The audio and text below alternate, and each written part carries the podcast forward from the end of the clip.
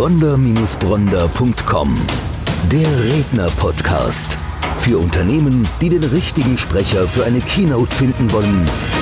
Und für Redner, die die ideale Veranstaltung für ihre Keynote suchen. Eine gemeinsame Produktion von Die Redneragentur Bronder und Bronder und podcasthelfer.de bei All Audio.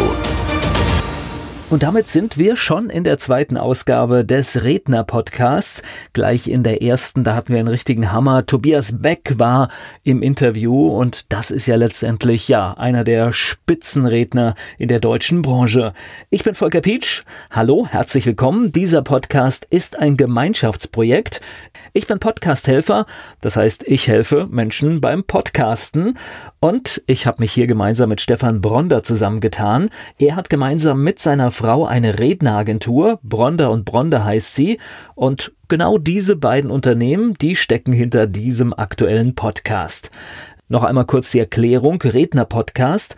Das ist eine Plattform, ein Podcast für alle Redner, Speaker, die sich vorstellen möchten, aber gleichzeitig ist es natürlich auch der richtige Podcast für Verbände, Unternehmer, die Sprecher für zum Beispiel eine Keynote benötigen. Hier wird Ausgabe für Ausgabe ein Redner und sein Thema vorgestellt. In der heutigen zweiten Ausgabe da haben wir ebenfalls einen ganz besonderen Speaker. Lead like a Rockstar, das ist sein Motto. Sein Name klingt und ist auch italienisch. Lorenzo Schibetta, ein toller Typ, mit dem habe ich ein langes Gespräch führen dürfen und das gibt es jetzt in diesem Podcast. Lorenzo Schibetta können Sie übrigens als Keynote Speaker bei Bronder und Bronder buchen. Langen in der Nähe von Frankfurt, nehme ich an. Genau, richtig, ja. Okay. Ja. Das, wie ist das kleinstädtisch? Wie ordne ich das ein? Äh, Langen, äh, größer wie ein Dorf, kleiner wie eine Stadt. so ich Also so irgendwas zwischendrin, okay. Boah, da fragst du mich was. äh, ich kann ich auch gar nicht großartig sagen, ich bin da einfach nur geboren. Okay, also Und gar bin- nicht, gar nicht aufgewachsen. Nein, nein, nein. Ich bin dort geboren und bin dann groß geworden in Rödermark. Das ist so ein, ein Ortsverbund, äh, Oberroden, Urberach. Bekannt ja, genau so. durch die Großdisco, die dort lange war. Ja, richtig. Ja, genau. Genau, ja, genau. ja, ja. Ich weiß gar nicht, Pa- Paramount Park, Genau, ich, so Ding, ist ja? das, ja. Ja, genau. Genau, da, da groß geworden, richtig. Okay, das ist aber auch, ja, ich überlege gerade, ist aber auch so, so, auch so eine Mischung aus. Ist nicht richtig Stadt, ist nicht richtig Dorf, ne? Ja, ja. Also es gibt so dieses, da, sagt der Fuchs dem, wie sagt man, der Katze Hallo? Nee, wie sagt er, wie gibt dieser Spruch da? Ja, ja, genau. Ja, also da kennt jeder irgendwie jeden. So, das ist so, so kann man sich das vorstellen. ist aber für eine Kindheit, Ja. glaube ich, ganz okay, oder? Auf jeden Fall, auf jeden Fall, ja. Also meine Zeit war ja noch die Zeit, wo es noch gar nicht so wirklich großartig viel hier Playstation und, und Mega Drive und wie die ganzen Dinger da hießen. Also ich kann mich erinnern, wir sind damals nach der Schule, haben wir uns so mit, mit, mit Stöcken und Seilen so Bögen gebastelt, ne? Und sind dann, oder auf dem Bolzplatz direkt zum Kicken und so. Das war eher so meine Zeit. Also wenn ich so meine Kleine sehe, die da. Da gucken wir uns unsere Äh, Kinder fassungslos an, wenn wir ja, das erzählen. ja, ja, das, Was für ähm, eine arme Zeit, wie seid ihr da ja, groß und du geworden? konntest, und du konntest auch, jetzt da wo wir waren damals, konntest du sogar auf der Straße spielen. Also da musstest du irgendwie keine Angst haben, dass da jetzt irgendwie permanent irgendwelche Autos vorbeigefahren sind. Und das verschwindet selbst Ja. in den Dörfern mittlerweile. Ja, Tatsächlich, ja, weil halt äh, jeder hat zwei Autos und es Das muss stimmt. alles fließen Das und es stimmt. sind zu viele Autos unterwegs. Ja. Aber eine schöne Zeit, oder? Ja, war's. Wir Okay. hatten nicht viel, aber was wir hatten, war, waren wir als Family, ja. Also wir haben viel mit meinen Brüdern, ich habe ja drei Brüder noch und meine Eltern, wir hatten nicht viel, aber ich glaube, das, was uns nie gefehlt hat, war eher, eher so Sp- Spaß am Leben so halt, ne? Das hat uns nie gefehlt. Ja.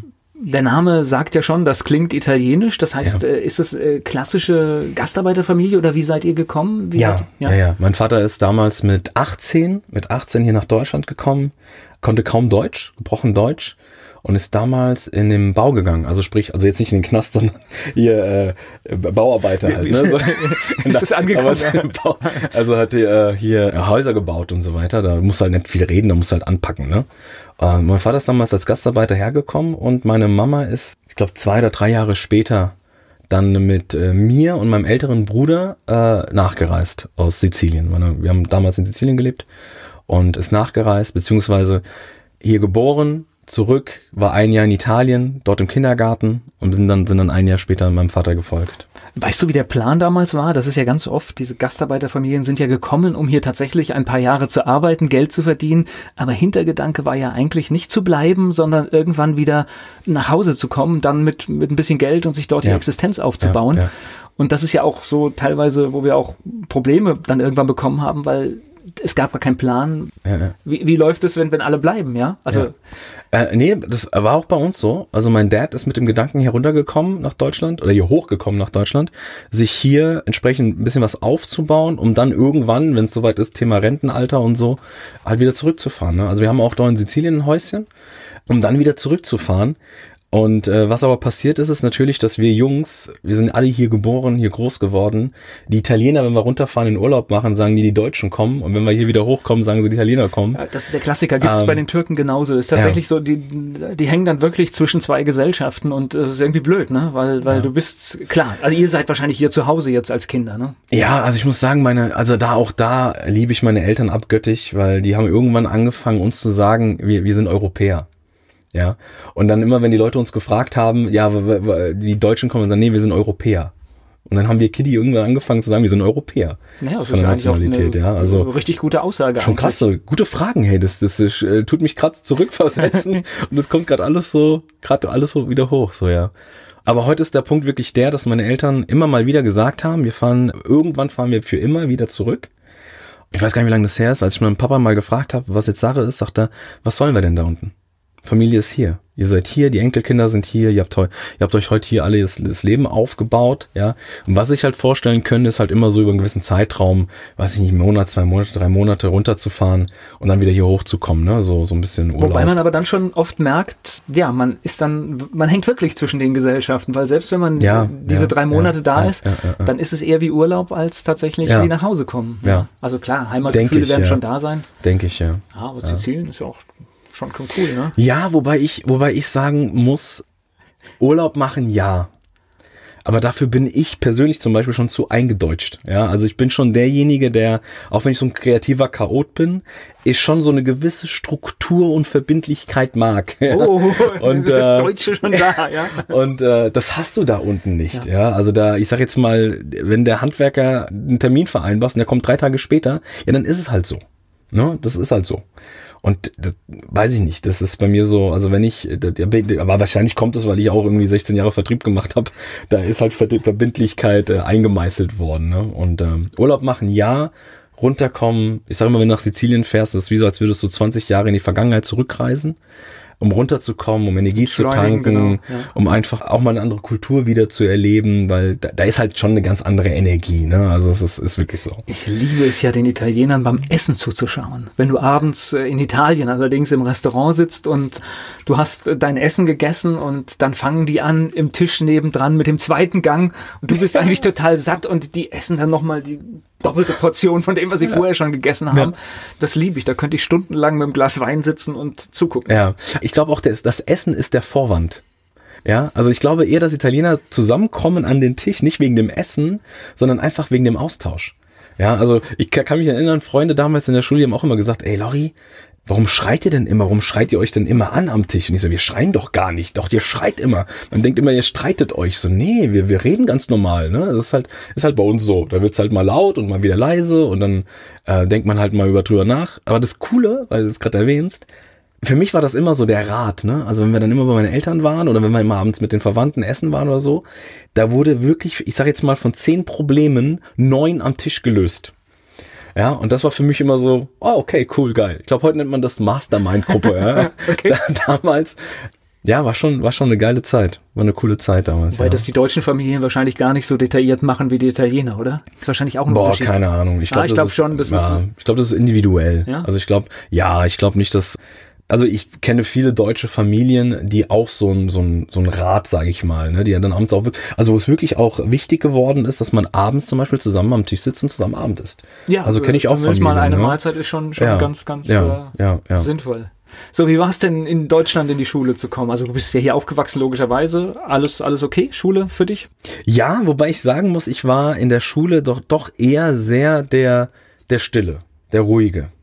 Ja, also ich war, es gibt, ich glaube, zwei Fächer bei mir, wo ich echt immer mega aufgegangen bin. Das war Kunst und Musik. Das waren so die zwei Fächer. Und Fremdsprachen.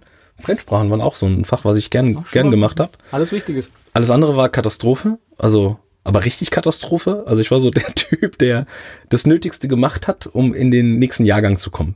Also das war ich. Und mein älterer Bruder war so eher der Vorzeigeschüler, ne? so der Ja- und Amen-Sager, sage ich Du immer. hast jetzt erstmal primär das gemacht, was man machen muss, oder? ja, ja? genau. Aber ich habe jetzt eher der ruhige Typ, eher gar nicht so wirklich der, der sich so in den Vordergrund gestellt hat. Kommt wahrscheinlich aber auch irgendwo so ein bisschen her, weil ich der Zweite bin in der Familie. Ne? Ich bin da das typische Sandwich-Kind. Wenn mein Bruder immer irgendwas gekriegt hat, dann, also bei uns war es immer so, dass meine Eltern gesagt haben, wenn einer was kriegt, kriegen alle was. Und dann ging es dann immer so, wenn mein großer Bruder was bekommen hat, dann musste ich mich natürlich nach dem orientieren. Und wenn mein kleiner Bruder was gekriegt hat, dann musste ich mich mit dem zufrieden geben, was mein kleiner Bruder bekommen hat. Okay. Und deswegen war das für mich immer so gefühlt unsichtbar, ne? Also für meine Eltern. Und äh, das hat sich auch in der Schulzeit so manifestiert, dass ich irgendwann gesagt habe, okay, um mich geht's ja nicht. Also kann ich mich ja ein bisschen zurückhalten, beziehungsweise ich muss da nicht so im Vordergrund sein. Ne? Und und habe aber immer nur das Nötigste, Nötigste gemacht, ja. Ist das äh, Reflektieren, Zurückblicken auf die Zeit oder hast du das schon gedacht damals? Nee, das ist Reflektieren, okay. zurückdenkend, ja. Gut. Ja, ja. Also ich war damals echt nie derjenige, der, der irgendwie im Vordergrund stehen wollte. Mhm. So aus der, aus der Prägung raus jetzt. Ja, kann ne? ich nachvollziehen, ja, ja. ja. ja. Okay, dann kam ja. Grundschule, dann weiterführende Schule. Wo ging's hin? Oberroden. Oberroden, damals hieß es die, oh, damals hieß es Rottgau-Schule und ich glaube heute heißt sie Nell-Bräuning-Schule. Nell-Bräuning-Schule, genau. Und dort war ich bis zum, boah, lass mich elf, siebte, achte Klasse. Definitiv kein Vorzeigeschüler. Also notentechnisch, gar kein Vorzeige. Und ich kann mich erinnern, wir hatten einen Klassenlehrer, der so ein bisschen so vom, vom, vom Klamottenstil eher so Richtung Öko ging. Also Kann passieren. dunkelrote Haare, ja, okay. Hornbrille, dunkelrote, oh, dunkelrote, äh, hier so ein Bart, ne? Korthosen angehabt und so. Und ich kann mich erinnern, der hat irgendwann, weil, genau, äh, ich glaube 80 Prozent der Klasse haben damals, waren so gut, dass sie den Hauptschulabschluss hätten schaffen können, aber keine weiterführenden Schulen. Und der hat uns dann irgendwann mal, der hat ich glaube, allen Lehrern Bescheid gesagt, so von wegen. Was war das für eine Schule? War eine das Gesamtschule? War eine Gesamtschule, okay, genau. Gut. Und er hat damals allen Lehrern an dem Tag gesagt, äh, die Unterrichtsfächer fallen aus und hat die ganze Klasse einen ganzen Tag eingesperrt. So in die Klasse. Und hat uns, Volker, den kompletten Vormittag mal so richtig auseinandergenommen. Also, keine Ahnung, ich kann, ich kann mich jetzt nicht mehr daran erinnern, was genau er gemacht hat oder was genau die Worte waren. Aber das, er hat uns so er hat uns so, ich sag jetzt mal so in die Zukunft gezoomt und hat uns damit gezeigt, was wir alles verpassen, wenn wir weiterhin diese Leistung äh, in der Schule bringen. Und am Nachmittag hat er uns im Endeffekt das ganze Ding umgedreht und hat uns gezeigt, was wir alles gewinnen können, wenn wir mal eins, zwei, drei, vier Prozent mal mehr Gas geben. Das Krasse war, dass wir, der hatte, der hat es geschafft, in, innerhalb eines Tages das ganze Ding umzudrehen. Also 80 Prozent sind dann auf weiterführende Schulen gegangen, Abi und Schieß mich tot, und nur 20 Prozent haben den Hauptschluss gemacht und sind raus. Also gehört auch zu diesen Leuchtturmlehrern. Er hat irgendwas ja, richtig ja, gemacht an dieser Stelle. Und es war, und es war jetzt, guck mal, jetzt wo du es gerade sagst, ne, und wir so zurückzoomen, ich glaube, einer dieser Menschen, die mich mega geprägt hat mit diesem Tag. Aber überleg mal, was das ausmacht. Dass ein Tag äh, im Prinzip Krass. nachher entscheidet, Krass. wo du später im Leben landest. Ja. Weil es ist ja schon entscheidend. Also gerade in Deutschland äh, spielt halt der Schulabschluss nicht, ich bin gegangen irgendwie in der 13. Klasse, ja, also es, es, spielt nicht immer die, die Entscheidung, aber tatsächlich ist es schon wichtig. Es kann entscheidend sein, wo du im Leben landest oder, ja. oder ob, ja. ob du schwerer strampelst oder, oder ja. es leichter geht. Ja, stimmt. Ja. Also deswegen, das ist schon, schon ganz wichtig. Also solche Lehrer sind total wichtig, muss es eigentlich viel, viel, viel mehr geben. Ja, ja, definitiv, ja. Wobei ich dann auch wieder sehe, ich meine, wir sind ja in einem gewissen, in einem gewissen System, in einem gewissen Rahmen, wo sich vielleicht der eine andere, obwohl ich kann es nicht bewerten, aber wo ich denke und glaube, dass der eine andere einfach so sehr in seinem, in seinem System drinne ist, dass man sich einfach auch nicht traut, mal auszubrechen, ne?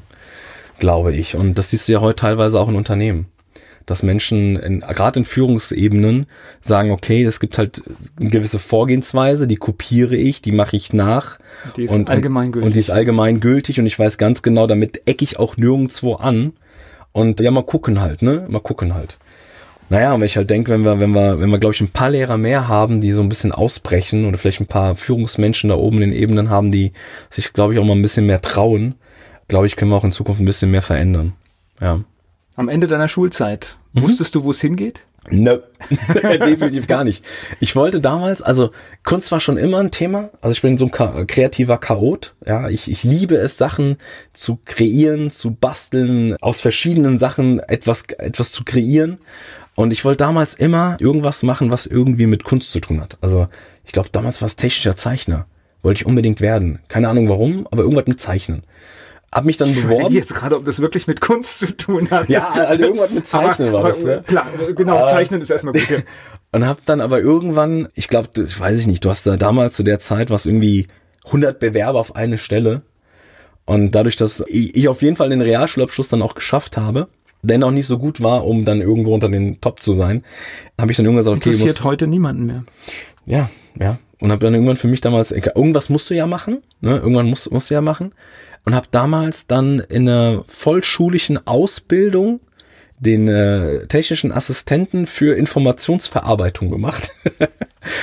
Also mal komplett das ist in Deutsch, das ist ganz deutsch, oder? Ja, und vor allem mal komplett in eine ganz andere Richtung, ne? Also ich bin ja gar, also damals gar nicht so der Zahlen, Daten, Fakten, System, Automatisierung, überhaupt gar nicht mein Ding. Aber war halt nichts anderes da. Also was macht der Lori? Du machst es halt. Wenigstens, wenigstens hast du eine Ausbildung. Das war so, ne? Wenigstens hast du eine Ausbildung. Du passt was sicheres, genau. Jo. Hab die Ausbildung auch gemacht, hab sie dann auch bestanden, bin dann auf eine weiterführende äh, Schule gegangen, äh, in Dieburg damals, in Dieburg war das gewesen, Landgrad Gruber Schule. Und hab dort dann das Fachabitur drangehängt, dann irgendwann gemerkt, so während dem Fachabitur, so, das ist überhaupt gar nicht mein Ding. Ja, es war auch in klassisch Datenverarbeitung, also da waren so Sachen wie Elektrotechnik, äh, Datenverarbeitung, Automatisierungstechnik, also alles so Nuller und Einser und Hexadezimal und Programmierung war da auch mit dabei damals. Und also schon mal zukunftsorientierend. Ja, und kann man was mit anfangen. Ja? Und ich muss ja sagen, Steve Jobs sagt ja immer so schön, connecting the dots. Und damals, also jetzt heute denke ich mir so, ey cool, du verstehst so ein bisschen was von Digitalisierung und es hilft mir heute auch echt extrem weiter, gerade so im Bereich Social Media und so Sachen. Wenn ich mir so die einen anderen angucken, die da, die da schwer reinkommen, in so Sachen komme ich irgendwie super schnell rein. Ne? Destotrotz war das damals so, dass ich da zwei Lehrer hatte, die mir jedes Mal signalisiert haben, das ist nicht das Richtige, das ist nicht das Richtige und du bist schlecht und du kannst das nicht und du bist nicht gut und bist nicht gut, dass ich irgendwann parallel zu dem Thema angefangen habe äh, zu arbeiten und habe dann so das erste Mal Geld geleckt, ja, und das war dann für mich so der Punkt, wo ich gesagt habe, okay, du bist dadurch, gut, ich verdiene Geld. Ja, also damals. Ist, ist aber so ein, so, ein, so ein Mindset, was da gesetzt wurde, oder? Wenn, wenn dir ständig jemand sagt, dass du nicht gut bist? Genau. Ja, also es war für, für mich war der Punkt, die Aussage damals der Lehrer, für mich der Grund zu, gewesen, naja, wenn die das sagen, dann, dann ist es so dann, dann nehme ich es halt so. Und die Noten haben es ja auch gezeigt. Ne? Das war ja schon so, dass ich dann schon gemerkt habe, so in den Fächern, die mir Spaß gemacht haben, waren so Zweier, Dreier. Der Rest war für den Arsch. also der Rest darfst du gar nicht erwähnen. ja. Und als ich dann angefangen habe, wirklich, ich habe damals, das habe ich noch nie erzählt, hey, das wäre das erste Mal jetzt, habe ich angefangen damals durch meine Eltern. Meine Eltern hatten damals äh, einen italienischen Feinkostladen. Und dort habe ich so die ersten Erfahrungen im Vertrieb gemacht. Also ich habe dann angefangen damals Obst, Gemüse, Käse und so Zeug zu verkaufen. Ne? Und darüber hinaus dann auch auf Märkte. Hab dann für, für einen Mitbewerber auf Märkten angefangen, so als Marktschreier und hinter der Theke da so äh, Obst, Gemüse und so weiter zu verkaufen. Und habe so die erste Berührung mit Geld gehabt zu der Zeit. Das war so Führerscheinzeit, mhm. ne? Weil Mama und Papa damals gesagt, wir hatten ja keinen, also wir hatten ja nicht wirklich viel Geld. Und meine Eltern haben damals gesagt, wenn du ein Auto haben willst, wenn du einen Führerschein haben willst, geh arbeiten. So, und ich wollte halt damals unbedingt einen Führerschein haben. Und was gemacht? Da bin ich halt arbeiten gegangen. Hab's Geld geleckt. Warst jung und brauchtest das Geld. Genau. genau. Und somit war der Fokus weg von der Schule hin zum Geldverdienen. Boah, ich kann mich erinnern, wir sind teilweise samstags um vier Uhr morgens aufgestanden, um dann auf dem Markt halt, im, dem, den Markt halt aufzubauen. So ich und mein kleiner Bruder, ne? Markt aufgebaut und dann da verkauft bis 18 Uhr, 14, 15 Uhr, 16 Uhr mit Abbau, allen drum und dran. Und da haben wir so halt das erste, erste Taschengeld halt bekommen, ne? Damit habe ich meinen Führerschein bezahlt, mir das erste Auto gekauft kann mich doch erinnern, ich habe damals zu meiner, zu meiner Mom gesagt, Mama, Mama, ich habe Kopfschmerzen. Und meine Mutter sagt, ja, warum? Weil ich habe so viel Geld in meiner Spardose. ich habe so Kopfschmerzen. Ah, war, schon, war schon eine geile Zeit. War cool. Wobei das ja. natürlich sehr lehrreich ist, wenn man sein Geld so verdient. Also lernst du ja im Prinzip alles, was ja. du kaufmännisch können musst. Ja. Und Markt äh, bietet und alles, was, was, was du können musst, ja. Und wie gesagt, das waren so die, die, die ersten Berührungen halt mit Geld und die ersten Berührungen auch mit, mit sich selbst verkaufen, also sich selbst präsentieren natürlich auch, ne? Wobei ich immer sage, meine Mutter ist für mich in meinen Augen die geilste Verkäuferin, die ich je kennengelernt habe und das weiß die gar nicht, dass sie das ist, weil die hat damals mit so, die hat sich so Kirschen um die Ohren gebunden und hat dann im Laden mit den Kirschen um die Ohren und die geilste Storytellerin überhaupt äh, mit den Kirschen kann mich erinnern, ich stand im Laden, da kam ein Kunde, ein Kunde bei uns rein, der wollte nur Eier kaufen. Und dann hat meine Mama die Kirschen um die Ohren und hat dann angefangen, Geschichten zu erzählen. Am Ende der Geschichten sind die Leute mit zwei Tüten nach Hause gelaufen, ja. Und die wollten nur Eier kaufen. Ehrlich. Aber da war für mich so die erste Berührung mit Geld und die erste Berührung auch mit, worauf kommt es an? Also, ja, wie, wie präsentierst du dich? Geht es um dich oder geht es um den Gegenüber? Geht es um deine eigenen Bedürfnisse oder geht es erstmal darum, die Bedürfnisse des anderen zu stillen?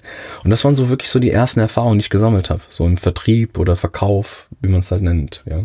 Okay. Ja. Wo bist du jobtechnisch hingekommen dann? Ich bin dann, dadurch, dass ich den Informatiker halt gemacht habe, bin ich erstmal zu einer Zeitarbeitsfirma gegangen, weil ich nicht wusste, was ich machen soll. Ich meine, komm, gehst in eine Zeitarbeitsfirma, weil da kannst du überall mal so reinschnuppern und kannst gleichzeitig ein bisschen Geld verdienen, ne? Und bin aber gleich beim ersten Kunden hängen geblieben. Das heißt, äh, ich wurde dann direkt von dem Kunden, jetzt, ich glaube, ich habe mein ganzes Leben eine einzige Bewerbung geschrieben. Fällt mir gerade auf. Und äh, wurde da direkt abgeworben bei einer Firma Sessig in Dietzenbach.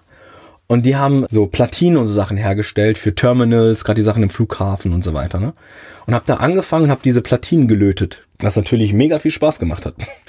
ähm, und durch Zufall bin ich dann in dieses Callcenter gekommen, was wir da hatten habe darüber den Kunden Mercedes-Benz gewonnen und bin dann zu Mercedes gewechselt. Hab dann, also wurde dann von Mercedes abgeworben, war dann bei Mercedes und bin dann dort gemacht was? Äh, Im Servicebereich. Im Servicebereich gearbeitet. Also, also Aufträge annehmen für die Werkstatt und so weiter. Okay, Kundenkontakt. Genau, ja, okay. schon, immer. Also schon immer Kundenkontakt. Wobei mir damals in dieser, in dieser äh, Platinen Schieß mich tot Firma ich irgendwann gemerkt habe, so, okay, Solarbräune vom Monitor, das ist so nicht mein Ding. Also gar nicht. Ich bin da eher kaputt gegangen, äh, als dass mir die Flügel gewachsen sind. Und als ich dann das erste Mal am Telefon Kundenkontakt hatte und gemerkt habe, so, ah, wie cool, du lachst mit das, den Menschen. Das ist es, ja. ja, du lachst mit den Menschen, du hast Spaß mit den Menschen. Also ich habe, glaube ich, weiß ich nicht, wenn so ein Gespräch 20 Minuten ging, haben wir 15 Minuten über Gott und die Welt geschwätzt, bis wir dann irgendwann so in den letzten fünf Minuten zum, Thema, schnell ja, zum Thema gekommen sind. Aber irgendwie war das, ist das so in den Köpfen geblieben und äh, dann bei Mercedes war, war das auch eine geile Zeit, weil ich da halt auch direkt immer mit den Leuten im Gespräch war und äh, ich, ich kann mich erinnern, die, die konnten ja meinen Namen damals bei Mercedes-Benz nicht aussprechen, also Schibetta und die haben dann immer irgendwie ich habe dann irgendwann mal Schönwetter gehabt oder Schiebebett gehabt und so Sachen.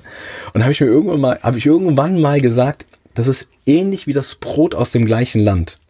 So, aber ich habe nicht gedacht, dass sie dann einfach alle anfangen, Chapata zu sagen und nicht Schibetta, ja. Und das war so herrlich. Wir hatten dann irgendwann mal eine neue Infodame gehabt und die kannte mich als Schibetta. Und wir hatten einen, einen ganz, ganz älteren Kunden, war auch ein geiler Typ, ganz, ganz älteren Kunden, einen Maybach-Fahrer, der kam immer zu mir. Der wollte immer nur zu mir. Und ich war da, ich war da zu der Zeit, glaube ich, Mittagspause und da kam der rein an die Info und hat gesagt, hey, sagt er, ich, ich suche den Herrn Schabatta. Und die Infodame kannte keinen Schabatta, ne? Manche gibt's keinen Schabatta. Ja, doch, doch, der junge Typ da. Ja, gibt's keinen Schabatta. Der sitzt da vorne. Aber hier gibt's. Und dann haben die angefangen zu diskutieren und da wurde richtig laut. Und in dem Moment komme ich so aus der Werkstatt raus und dann sieht er mich und sagt, da ist er doch, der Ciabatta. Und dann sagt die, Sie meinen den Herrn Schibetta? Ja, jetzt sage ich doch, Ciabatta. Also so eine geile Zeit. Auf jeden Fall, was ist passiert? Wir hatten neben dem Büro, also neben meinem offenen Büro, gab es damals einen Telekommunikationsbereich, der so Freisprechanrichtungen, ich, da, ich weiß gar nicht, wie es heute heißt, damals so Tele-Aid, also dieses Notfallsystem, wenn du mit dem Auto gegen die Wand fährst und so, mhm. dass dann Krankenwagen gerufen wird. Und derjenige, der da gesessen hat, der hatte irgendwie, ich weiß gar nicht, einen Unfall oder so, weiß ich gar nicht. Dann kam irgendwann der Chef zu mir und sagte, hey Lorenzo, du bist hier der Jüngste im Laden, kannst du nicht da irgendwie mal so ein bisschen, da ein bisschen äh, aushelfen, ne? Und ich habe, glaube ich, irgendwie in einem halben Jahr mehr Umsatz gemacht, obwohl es gar nicht mein Bereich war, wie derjenige, der da Verkäufer war. Ja, und irgendwann kam der Bereichsleiter von dem Unternehmen und hat mich abgeworben, hat gefragt, hey, können Sie sich vorstellen, das hier zu machen? Und also ich so, durch Zahlen überzeugt, ja. ja. Ja, ja. Und so kam ich dann aber auch in den Vertrieb.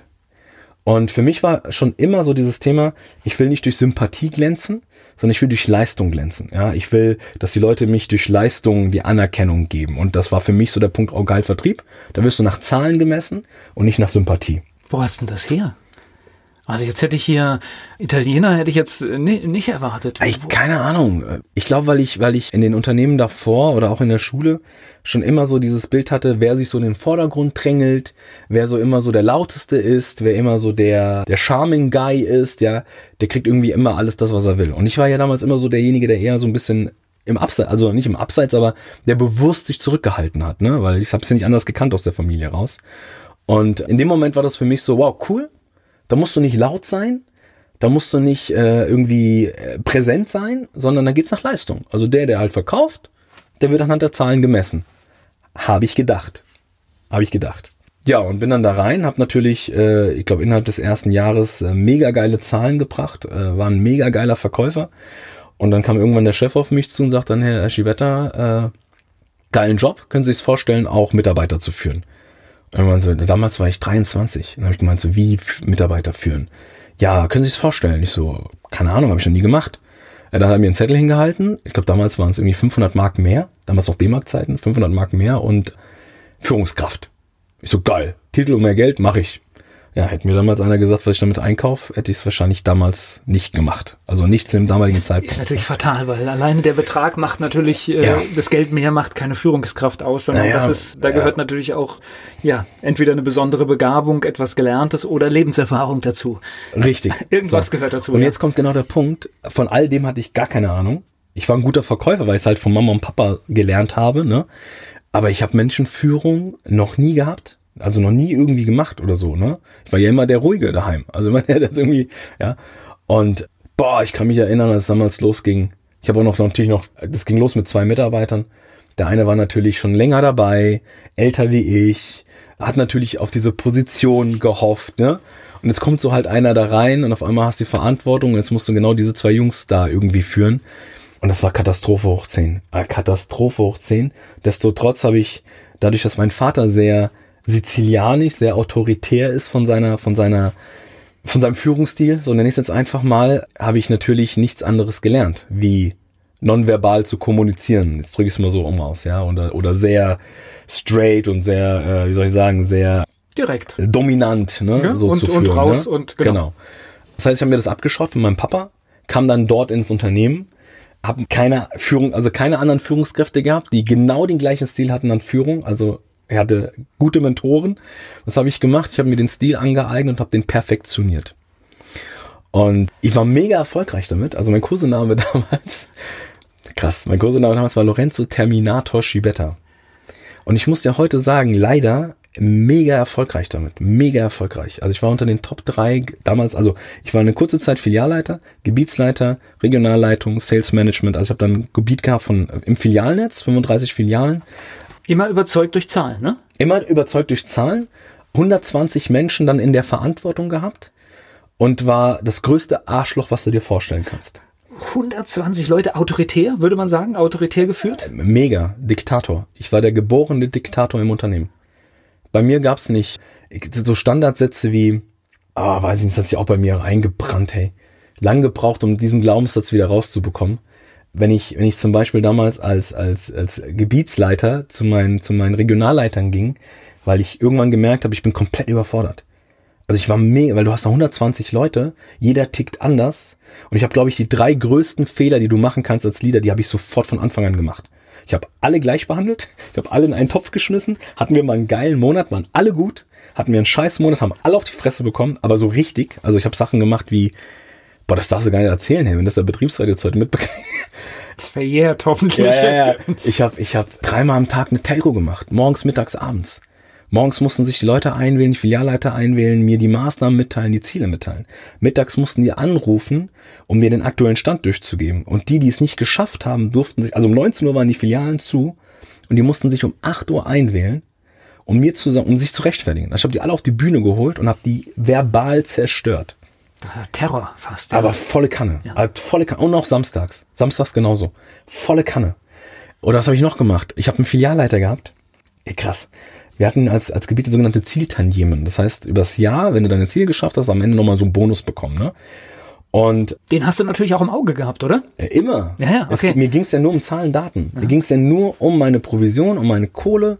Es ging in der, in der, in der Regel ging immer nur um meine Ziele, um meine Themen. Meine Mitarbeiter waren nur Nummern. So, wenn die ihre Leistung gebracht haben, super. Wenn die nicht, darf ich das sagen? Ich habe damals mal zu meinen Mitarbeitern gesagt, ich pack gern den Vibrator aus, wortwörtlich, ich pack gern den Vibrator aus und schieb den euch anal so tief rein, dass ihr wieder was spürt. Das war wirklich ein Zitat damals von mir. Da, also heftig. Auf jeden Fall muss ich sagen. Ja, da steht jetzt so ein netter Kerl vor mir und äh, erzählt diese Geschichten. Ich bin, bin fast fassungslos. Aber klar, ich meine natürlich äh, mit 23 definitiv, glaube ich, Ich- ich ja unerfahren, keine- um das eigentlich richtig zu machen. Ja, und ich habe ja keine anderen, ich habe ja keine, ich, ich, ich habe ja keinen anderen Führungsstil gekannt. Ich habe ja nur den gekannt, von auf die Fresse hauen. Ja, war wahrscheinlich, sage ich mal, so dieser 70er, 80er Jahre Führungsstil, der da halt in Ja. dem Unternehmen auch noch Ja. weitergegeben Ja. wurde, klar. Und dann, du kannst ja nur mit Vorbildern arbeiten, vor allen Dingen, wenn du so blutjung bist, ja. Ja. Und ich habe den Leuten echt tagtäglich in die Fresse gehauen. Und wenn es halt noch funktioniert, dann ist es natürlich fatal. Ne? Tagtäglich. Auf jeden Fall. Also der eine Fehler war, alle in einen Topf schmeißen. Der zweite, den ich gemacht habe, ist, dass ich die, die Jungs nicht individuell betrachtet habe. Ja, ich war, ich habe sie nicht beachtet, ich habe sie nicht beobachtet. Also wenn sie geile, Le- wenn jemand eine richtig geile Leistung gebracht hat, dann war's halt so. Feierabend. Ne, dafür kriegst du ja dein Gehalt. Dafür musst du Leistung bringen. So. Ich habe es An nicht der Stelle, wo man eigentlich, genau, wollte ich gerade sagen, eine Ja. Wertschätzung, ein Lob Also ausspricht, wenn man sagt, fehlende- hier, klasse, äh, Und das war der dritte Fehler. Fehlende Wertschätzung. Ich habe die Jungs und Mädels nicht beachtet. Ich habe die alle in einen Topf geschmissen. Also alles, was irgendwie verkehrt machen kann. Und dann halt, wie gesagt, noch den Druck oben drauf. Ne? Also wenn die Zahlen nicht gut liefen, täglich Dings und hier auf die Fresse. Und ich kann mich erinnern, in Frankfurt hatten wir gerade die Filiale eröffnet. Da bin ich in die Filiale. Das war das erste Jahr, wo ich meine Zieltanjeme nicht geschafft habe. Und natürlich hat es nicht an mich gelegen. oje, oje, oje, Ja, da wollte ich sondern- kein Filialleiter sein sondern es war der Filialleiter in Frankfurt. Der war schuld. Okay. Und ich renn, ich laufe in diese Filiale rein. Jetzt vergesse ich, als wäre es gestern. Ich laufe in diese Filiale rein und du musst dir vorstellen, der Filialleiter sah aus wie. Kennst du den Film Momo? Der, dieser Lockenkopf. Mhm. Ja. Ich stell dir vor, ein Kopf größer wie ich, also Meter, ich würde mal sagen Meter 90, ja. Lockenkopf steht vor mir und ich gehe in die Filiale rein, hol mein Portemonnaie raus und halt das Portemonnaie einen Zentimeter vor seiner Nase entfernt und schrei und seine Mannschaft steht um ihn rum. Und ich schrei den an und sag, lassen Sie sich Geld klauen aus dem Portemonnaie. Und er guckt mich verdutzt an sagt, nee, Herr Schibetter. Ich so, okay, warum klauen Sie mir an jedem verfluchten Tag mein Geld? Und er, verstehe ich nicht. So wegen Ihnen habe ich die Tandieme nicht erreicht. Das heißt, Sie klauen mir mein Geld aus dem Portemonnaie. Wenn Sie mir weiter Geld aus dem Portemonnaie klauen, schmeiße ich Sie raus. Dreh, pack das Portemonnaie wieder ein, drehe mich um und verlasse die Filiale. Das, das hat ein, Mörderauftritt auf alle Fälle. äh, ja. das hat ein Buschfeuer ausgelöst äh, innerhalb des Gebiets. Und ich glaube, das war einer der auslösenden Momente, dass ich irgendwann so diesen Zustand hatte von 120 Stellen und lass es vielleicht mal 50, 60 von besetzt. Also saubere Arbeit geleistet, die, die Hälfte nicht, nicht da, die, die war, denen war das einfach zu viel, die waren fertig oder was? Ja, das Ding ist halt, wenn du, wenn du Menschen mit äh, Druck und Angst führst, ja, dann ist es nur eine Frage der Zeit, bis Menschen sich krank melden oder bis sie keinen Bock mehr auf dich haben. So, und das war halt bei mir der Fall. Das heißt, Leute haben sich krank gemeldet, Leute haben gekündigt. Ich kann mich erinnern, ich habe teilweise Wochen gehabt, wo ich jeden Tag so Bewerbergespräche geführt habe. Acht, zehn Bewerber, also acht beziehungsweise zehn Bewerber am Tag.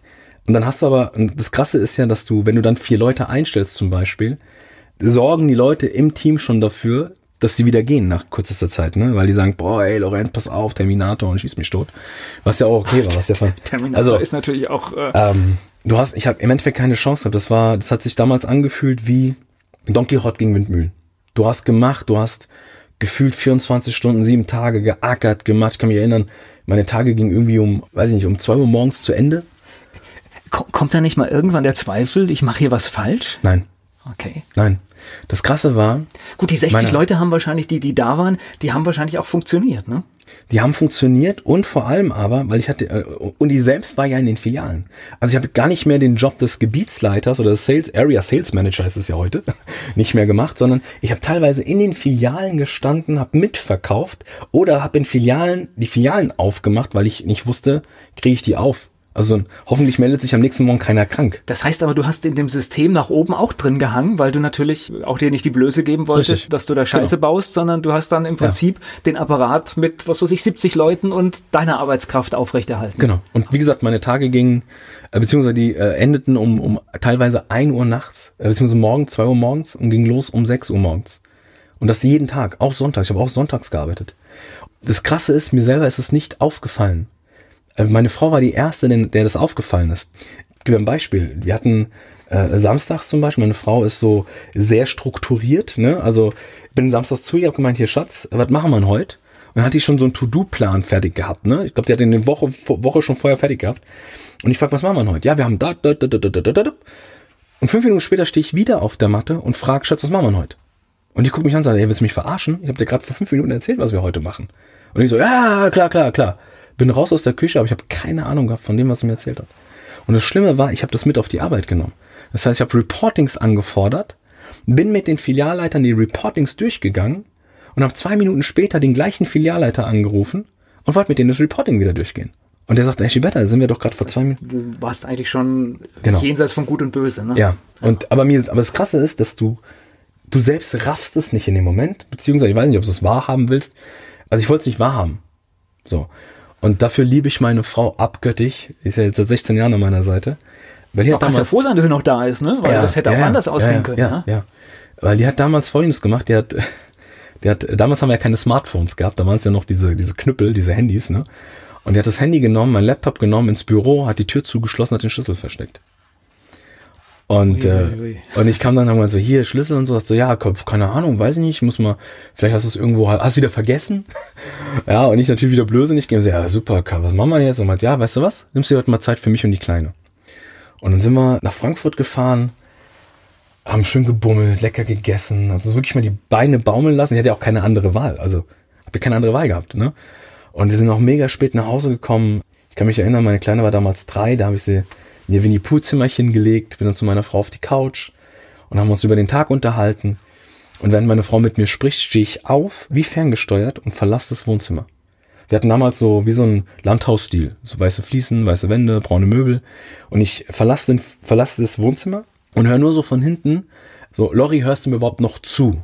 Und dieses hörst du mir überhaupt noch zu, habe ich gehört wie, Ken- kennst du das, wenn du im Schwimmbad bist? Und du springst so kopfüber ins Wasser Okay. und du hörst dann von außen die Stimmen und dieses Rauschen und dieses.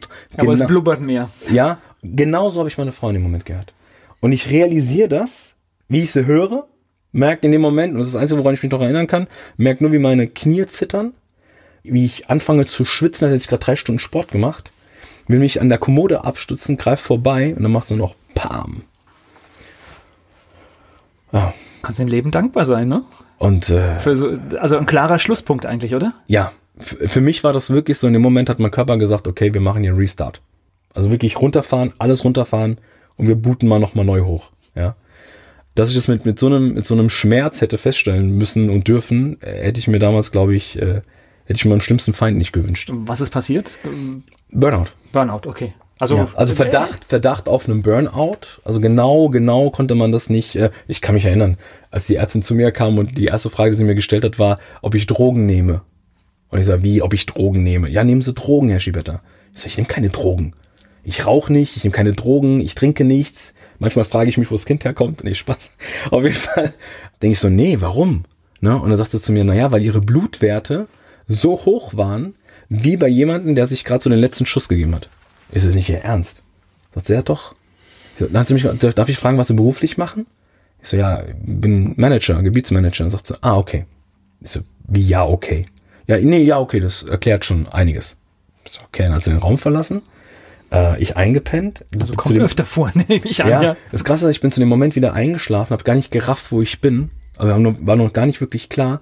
Wach dann wieder auf und erst jetzt habe ich realisiert, wo ich bin. Weil ich gucke nach vorne, sehe da ein Namensschild mit meinem Namen drauf, über meinen Füßen. Gefühlt tausend Geräte an der Wand, tausend Betten. Und in dem Moment, wo ich realisiere, wo ich bin, höre ich rechts von mir, wie Menschen weinen. Und ich denke mir so, drehe mich nach rechts und sehe da meine Frau sitzen. Da kriege ich jetzt wieder einen Klo- Kloß im Hals. Meine Frau sitzt mit meiner dreijährigen Tochter auf dem, auf dem, auf dem Schoß, wie die mich beide angucken, die läuft nur Rotz und Wasser runter. Und das war so der Moment, wo ich mir, ich glaube, das war so der erste Impuls, wo ich mir gedacht habe, ey, für, für was machst du diesen ganzen Scheiß? Naja, und ich sag mal, Burnout, klar, das ist dramatisch, aber ich kenne auch welche, da ging das noch weiter, Hörsturz oder sonst was, was alles passieren kann, wenn du Ja. nicht auf dich hörst und wenn Ja. du Dinge durchziehst, Ja. obwohl man sie dauerhaft so nicht durchziehen kann. Ja, ja. Das Krasse war, also ich, ich glaube auch, dass so die Vorstufe war.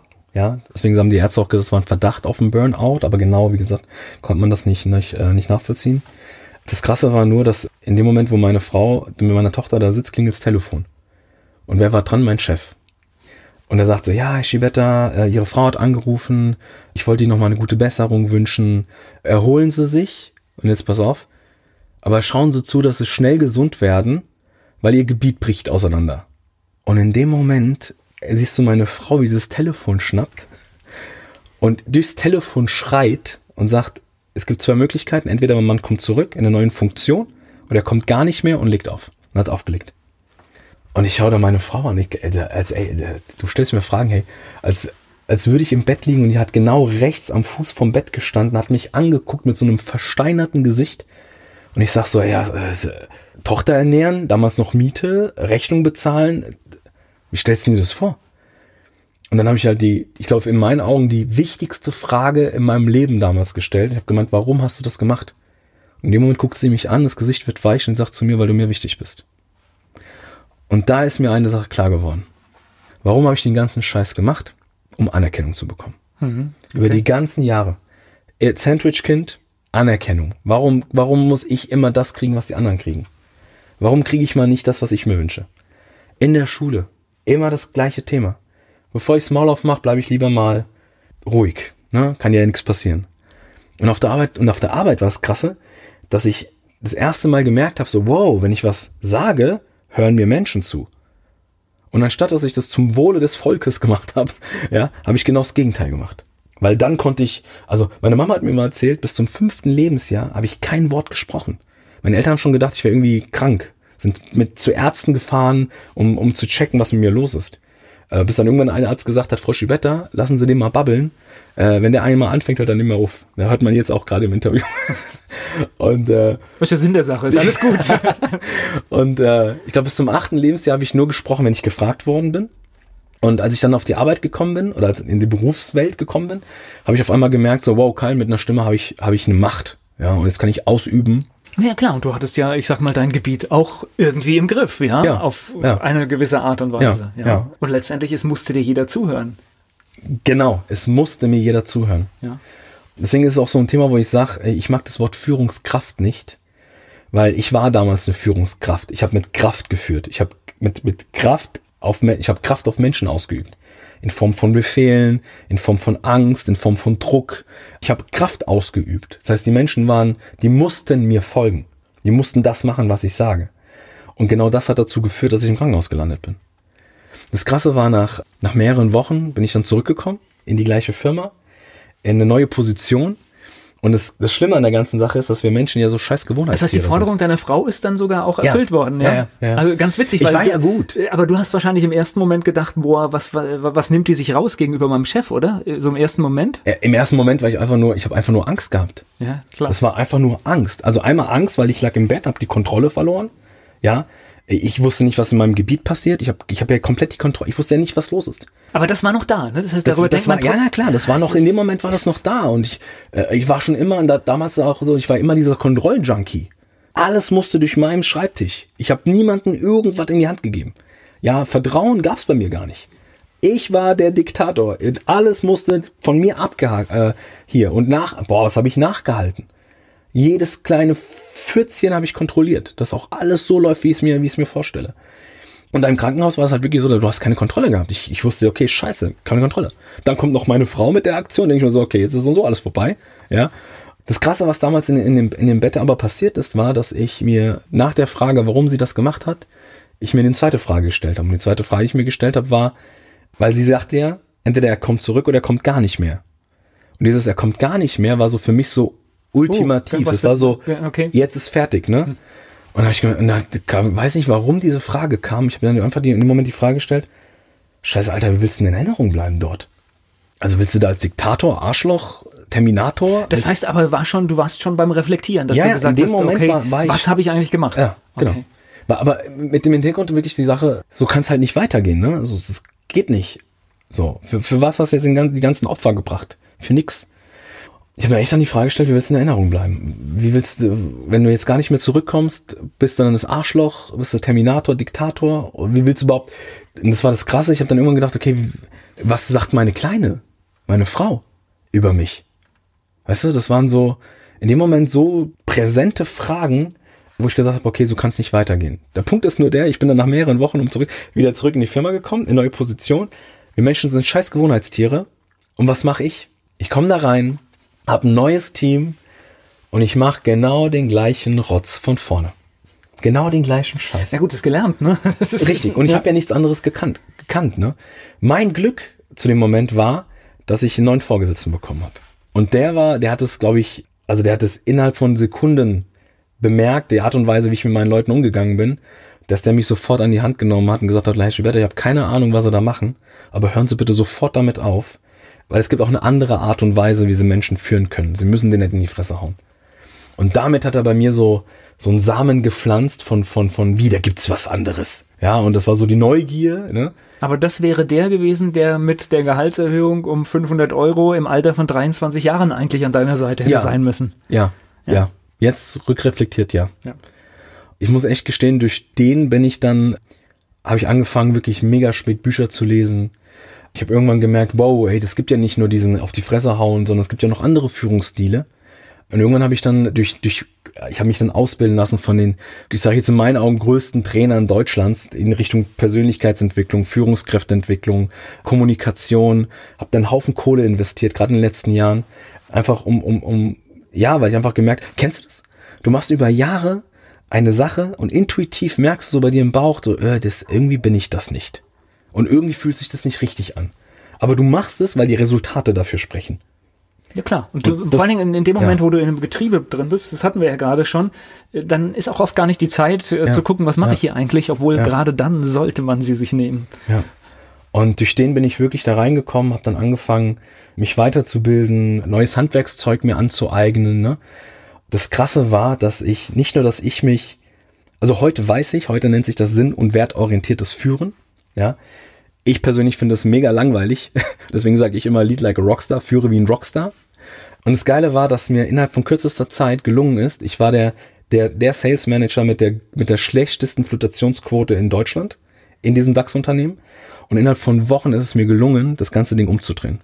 Das heißt, ich war, ich glaube damals, ich weiß gar nicht, wie alt ich da war, auf jeden Fall auch wieder einer der jüngsten Gebietsleiter mit der kleinsten Flutationsquote in seinem Gebiet. Das ist die bessere Zahl. Ja, und vor allem, ich kann mich erinnern, wir hatten, ich hatte Freitage, wir haben ja jeden Freitag hatten wir so Telefonkonferenzen, wo die Bereichsleitung mit drin war, die Geschäftsführung mit drin war und deine Filialleiter mit drin waren. Und ich kann mich erinnern, so, ein, so eine Telefonkonferenz ging meistens so drei, vier Stunden an einem Freitag, ja. Und nach diesem ganzen Change Management innerhalb des Gebiets war das dann so, dass meine Telcos eine halbe Stunde gingen weil ich mit den Filialleitern telefoniert habe, während die alle dabei waren. Und ich gesagt habe, Leute, wir haben eine kleine Herausforderung. Was denn? Jetzt, wir brauchen da und da, also Telekommunikation, ein paar DSL-Verträge mehr. Und da kam, nicht die, äh, kam die, direkt die Frage zurück, bis wann?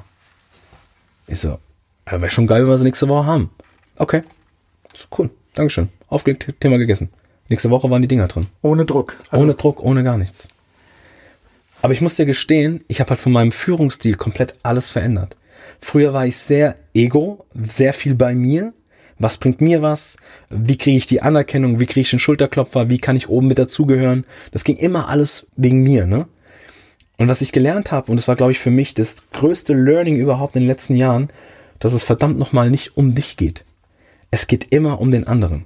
Und ich habe einfach das ganze Thema komplett umgedreht. Das heißt, ich habe irgendwann angefangen, Lust an den Menschen zu bekommen. Ja, Naja, und jeder hat seine Geschichte, jeder hat seine Probleme und Genau manchmal das. ist eine Weichenstellung. Genau äh, das. Wenn du irgendeinem etwas gibst, dann kriegst du etwas zurück. Äh, Genau und das. jeder hat seine privaten Probleme, die er natürlich mit auf die Arbeit bringt. Ja, und ich habe irgendwann angefangen zuzuhören. Ich habe irgendwann angefangen, die richtigen Fragen zu stellen, die Fresse zu halten und zuzuhören. Bin mit meinen Leuten Kaffee trinken gegangen. Gefragt, hey, was zickt gerade, wo bist du gerade, was spornt dich an, warum bist du hier? Das heißt, wenn du gesehen hast, die Zahlen sinken, dann nicht, nicht draufhauen, sondern fragen, Genau. was ist los? Genau. Und vor allem aber auch wirklich rauszuhören, so zwischenmenschlich, was ist das, was den Gegenüber antreibt?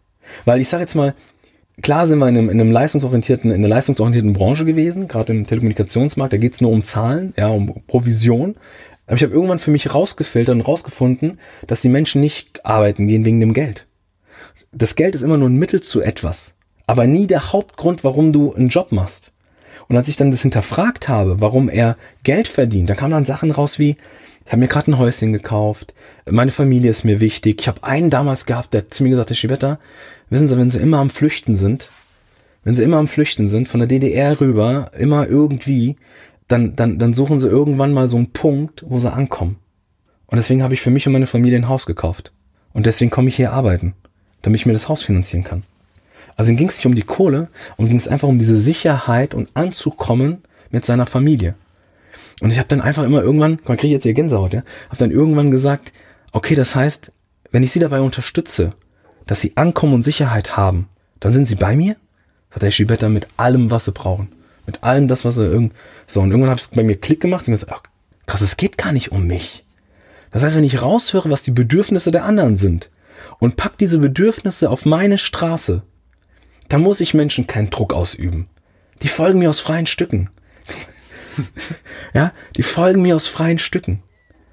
Und das war, und dann habe ich angefangen, mich mit den Leuten auseinanderzusetzen. Ich konnte von allen 120 Leuten den Vornamen. Ich wusste alle Geburtstage, wann die Geburtstag haben. Ich wusste alle Problemchen, die sie haben. Weil mir das wichtig ja, war. Richtig Change Management. Aber ne? volle Kanne, ja. volle Kanne. Das Krasse war in dieser ganzen Zeit, Volker, war, war der Punkt der, dass die Musik das, neben meiner Familie war die Musik das Ding, was mir so Kopf über Wasser gehalten hat. Das war so die Zeit, wo ich den ganzen Druck vergessen habe, wo ich die ganzen Zahlen vergessen habe. Wenn ich mit meinen Jungs und Mädels im Bandraum waren und wir die Tür zugemacht haben, war das wie so Schwerelosigkeit, ja. Du vergisst die Zeit, du wirst nicht müde, eher das Gegenteil, du kriegst Energie. Ich kann mich erinnern, wir hatten dann, äh, damals gab's WhatsApp schon, dann haben wir über WhatsApp geschrieben, ey, heute Abend 19 Uhr Bandprobe, seid ihr alle da? Ja, ja, wir sind alle da. Ich so, cool. Wenn die alle um 19 Uhr kommen, dann kannst du ja schon zwei Stunden früher fahren. Dann hast du ein bisschen Zeit für dich, für deine Klampfe, kannst ein bisschen Musik machen. Ja, scheiße was. Ich fahr zum Bandraum, genau stehen, steht die ganze, ganze Mannschaft vom Bandraum. Ja, was macht ihr alle heute hier? Alle mit dem gleichen Gedanken. Naja, wenn die anderen später kommen, kann ich ein bisschen Schlagzeug üben, der andere kann das üben. Wir standen alle um 17 Uhr da. Ja, okay, geil. Gehen wir hoch, Tür zu, dann trinkst du halt mal ein Bierchen, unterhältst dich so, eine, so über die Woche und so, ne? Und was krass war, war immer das, ich kann mich erinnern, unser Gitarrist war immer der Erste, der sich dann aus der Gruppe gelöst hat und sich irgendwo hingesetzt hat und angefangen, Gitarre zu spielen. Irgendwelche Melodien, die er gerade improvisiert. Und du hast dann gemerkt, so, und er hat auch Fehler gemacht. Und du hast aber gemerkt, dass dann so der Schlagzeuger sich langsam rausgelöst hat, sich ans Schlagzeug gesetzt hat, langsam angefangen hat, zu dem, was er gespielt hat, einen Schlagzeugrhythmus zu spielen. Unsere Bassistin hat sich rausgelöst. Irgendwann habe ich mich rausgelöst, habe die Gitarre. Und dann haben wir angefangen zu jammen auf, auf eine Melodie, die wir vorher nie gehört haben. Haben wir uns verspielt? Ja, na klar haben wir uns verspielt. Haben wir uns versungen? Na klar haben wir uns versungen. Aber wir hatten noch nie so viel Spaß in diesen Momenten im Bandraum. Und das Krasse war, wenn wir nicht auf die Uhr geguckt hätten, hätten wir, ich glaube, bis zwei Uhr morgens, drei Uhr morgens, vier Uhr morgens durchgemacht. Und ich habe mich danach immer ins Auto gehockt, bin nach Hause gefahren und immer auf dem Weg heim habe ich mir gedacht, ey, wie, wie kann das sein, dass Menschen aus freien Stücken früher kommen, sich trauen, Fehler zu machen, aus den Fehlern die geilsten Songs kommen, jeder zuhört, was der andere macht, ohne zu kritisieren, sondern das eher aufzunehmen und dann etwas beizutragen. Und wenn wir nicht auf die Uhr geguckt hätten, die Leute sogar aus freien Stücken länger bleiben. Und dann ist halt diese Idee geschlüpft, wo ich gedacht okay, mal angenommen, mir gelingt das, diesen, diesen Band-Spirit in Unternehmen zu bringen. Das, was ich die ganzen Jahre nicht hatte. Mal angenommen, mir gelingt das, in die Firmen zu bringen. Ja, und nun, Alter, wie geil. Nur ein Bruchteil würde ja schon. Ja, äh, wie geil wäre das? Ja, dass du.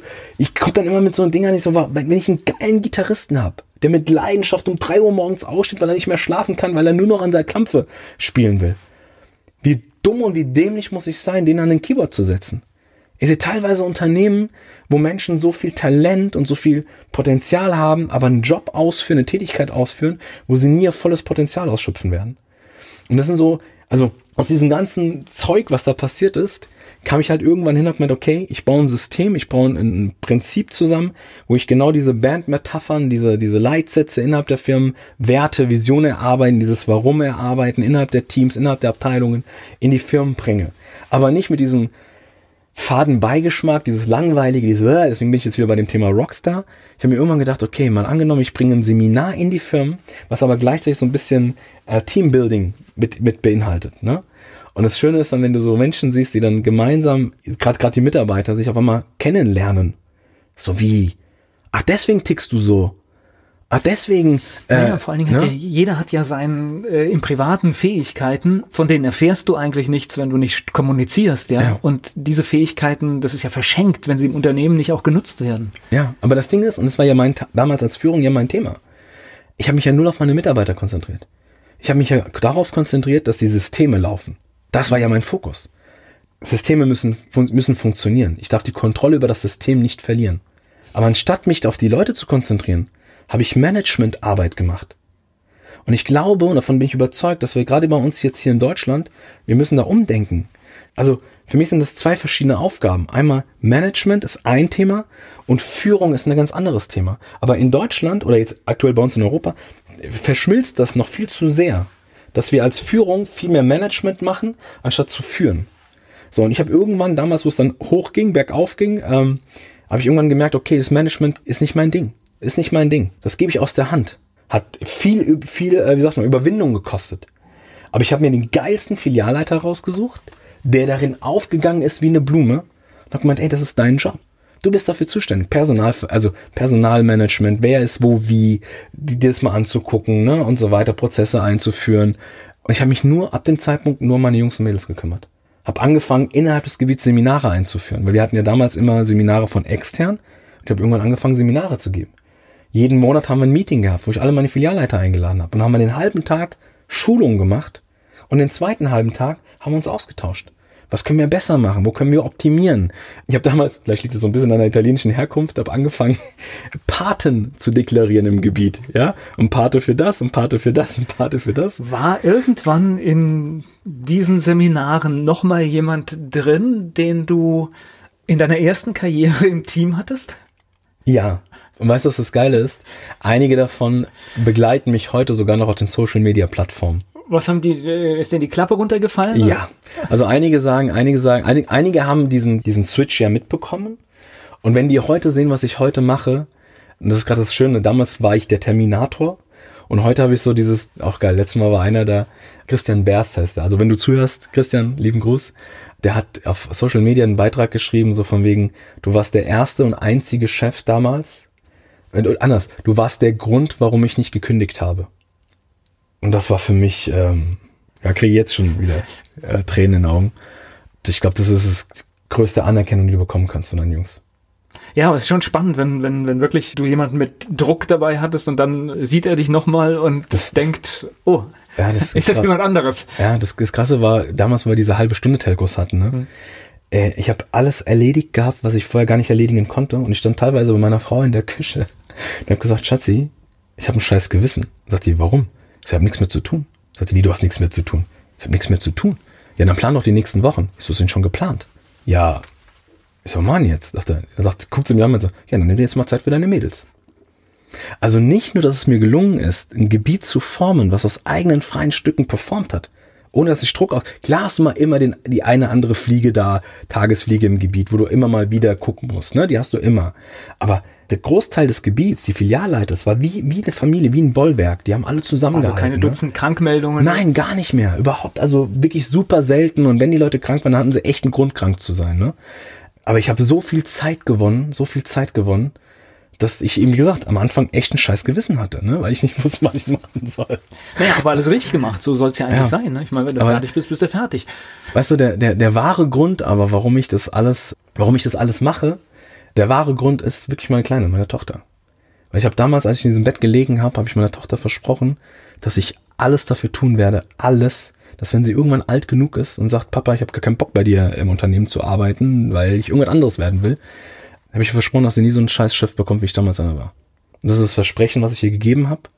Und das werde ich durchziehen. Ich werde mir alle Führungskräfte holen in unmittelbarer Nähe und werde sie zu Führungspersönlichkeiten machen. Weil eine Führungskraft übt Kraft aus. Eine Führungspersönlichkeit zieht Menschen an. Und das ist so das, was ich mir zur, zur, zur Lebensaufgabe gemacht habe. Für meine Kleine. Erzähl ja. mal, wie du da hingekommen bist, weil noch sind wir ja gedanklich, bist du ja noch mitten in einem Konzern verhaftet und ja, ich, wie gesagt, ich habe dann, ich bin dann damals vom, von, von dem Retail, also wo ich meine Leute hatte, bin ich dann äh, in die neue Position gerutscht und es war im, die Abteilung hieß NEÖ, Neueröffnungen. Das heißt, mein Job war dann gewesen, neue Läden aufzumachen, Mietverträge auszuhandeln, Menschen einzustellen. Du hast ein Dreivierteljahr Zeit gehabt, dieses, diesen, diesen, diesen Store profitabel zu machen. Und sobald der profitabel war, kam der Bestandsgebietsleiter, hat übernommen. Und du machst weiter, ne? Das war so damals, wo ich reingekommen bin.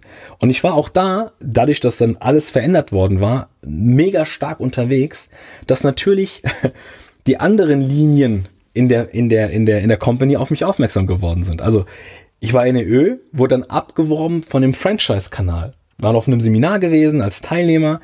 Dort war der, der Chefe gewesen aus diesem, aus diesem Bereich und dann irgendwann gesagt, hey Schibetta, können Sie sich vorstellen, einen Franchise-Kanal äh, zu, zu aufzumachen, bzw. zu entwickeln. Ich so, ja klar, wo ist das Ding? Also du hast quasi mit den neuen Methoden auch immer wieder bewiesen, Top-Leistung zu ja, bringen, ja? Okay. Ja. ja. Bin dann in den Franchise-Kanal gewechselt, habe den Franchise-Kanal mit aufgebaut hier in Deutschland. Äh, ich weiß gar nicht, wie lange ich das gemacht habe, glaube zwei Jahre oder so. Die Branche war immer noch? Immer noch, die, das gleiche Unternehmen, okay. die gleiche Firma, immer noch im gleichen, also ich glaube zwölf Jahre war ich dort im Unternehmen. Und auch dort war ich dann wieder so gut, dass der Fachhandel auf mich aufmerksam geworden ist. Und dann kam der Fachhandel. Er hat gesagt, hey Schiwetter, wir brauchen gerade jemanden im Frankfurter Raum, können sich das vorstellen, hier im Frankfurter Raum, Fachhandel. Ich so, ja, geil, jetzt habe ich äh, Retail gemacht, kann dann nicht mehr machen, ne? Franchise, habe auch so alles erreicht, was du erreichen konntest, äh, gehst jetzt in den Fachhandel, weil ich immer so jemand war, bis zum Maximum und dann weiter, also immer weiterentwickeln, immer weiterentwickeln. Für mich waren immer so zwei, so zwei Philosophien ganz wichtig. Entweder wächst du im Kopf oder das Portemonnaie wächst. Also eins von beiden muss stattfinden. Wenn beides still liegt, dann stimmt irgendwas nicht. Wobei ich sagen muss, für mich war immer die persönliche Weiterentwicklung wichtiger und äh, bin dann in den Fachhandel gewechselt und auch da wieder die Partner haben mich da mit Kusshand damals begrüßt. Ne? Ich habe damals den Namen bekommen, Il Capitano, Italiener, dann Il Capitano. Und dort hatte ich einen Kunden, das war so der größte Distributor im Energievertrieb, im Energiebereich. Naja, und der kam irgendwann auf mich zu und hat gesagt, Herr Lorenzo, wir sind gerade dabei, eine Filialkette aufbauen zu wollen im Energievertrieb und du passt wie die Faust aufs Auge. Du hast, also du hast die ganzen Jahre, zwölf Jahre lang nur das gemacht, Filialwesen. Kannst du dir das vorstellen, bei uns diese Filialkette aufzubauen? Und damit hat er mich natürlich geködert, ne? So mein eigenes Baby. Und ich habe dann gesagt, okay, aber nur, wenn das mein Baby ist. Also mhm. wenn ich mich da ausleben darf und machen kann, was ich will. Sagt er, ja, Budget müssen wir halt immer nur reden. Ich so, ja, kein Thema, aber das andere so. Und dann bin ich damals in den Energievertrieb gewechselt und habe diese Filialkette aufgebaut und habe dann gemerkt, dass es ein Direktvertrieb ist und die Menschen. Energievertrieb, das heißt. Äh, äh, Vermittlung von Verträgen. Also sowas wie. Strom, wie Gas, genau, okay. Strom- und Gasvermittlung, mhm, genau, okay. Dienstleistung. Mhm. Und habe dann irgendwann, wie gesagt, die Filialketten aufgebaut. Wir hatten dann, glaube ich, 100 Filialen. Also auch so ein, eine Mischung zwischen Franchise und Fachhandelssystem. Und habe dann aber irgendwann gemerkt, dass die Partner auf mich zugekommen sind und gesagt haben, ja, wir haben wenig Frequenz im Laden und so weiter. Und dann habe ich gesagt, okay, cool, dann machst du mal so eine Frequenzaktion und schaust mal, was wir damit machen können.